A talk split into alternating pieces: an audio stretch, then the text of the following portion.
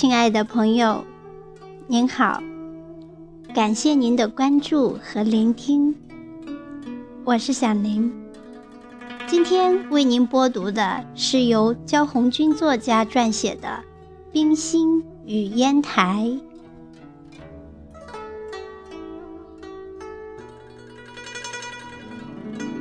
有人说，一个成功的人最应该感谢的。是他在幼儿园时养成的好习惯，学到的生活美德。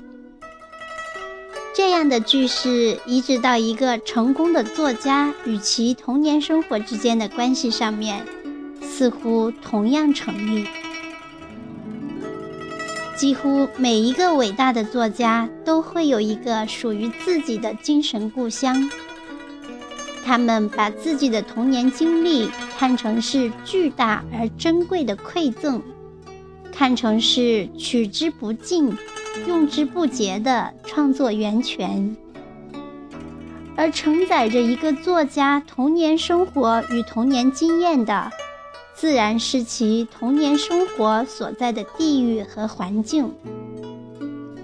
这段童年生活的周边所有事物，人。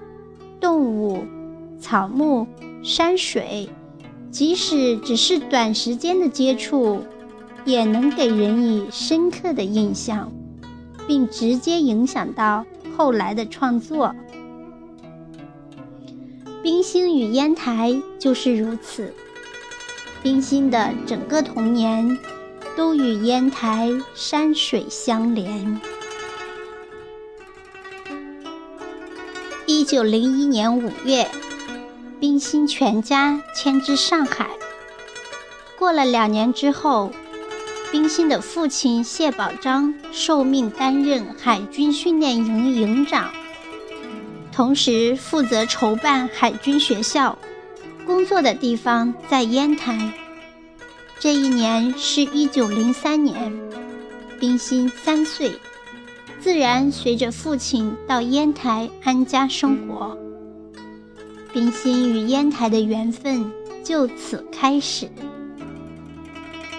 在烟台，冰心度过了她幸福而多彩的童年生活，长达八年的光阴，可以说烟台的生活深深地烙在了他的心田。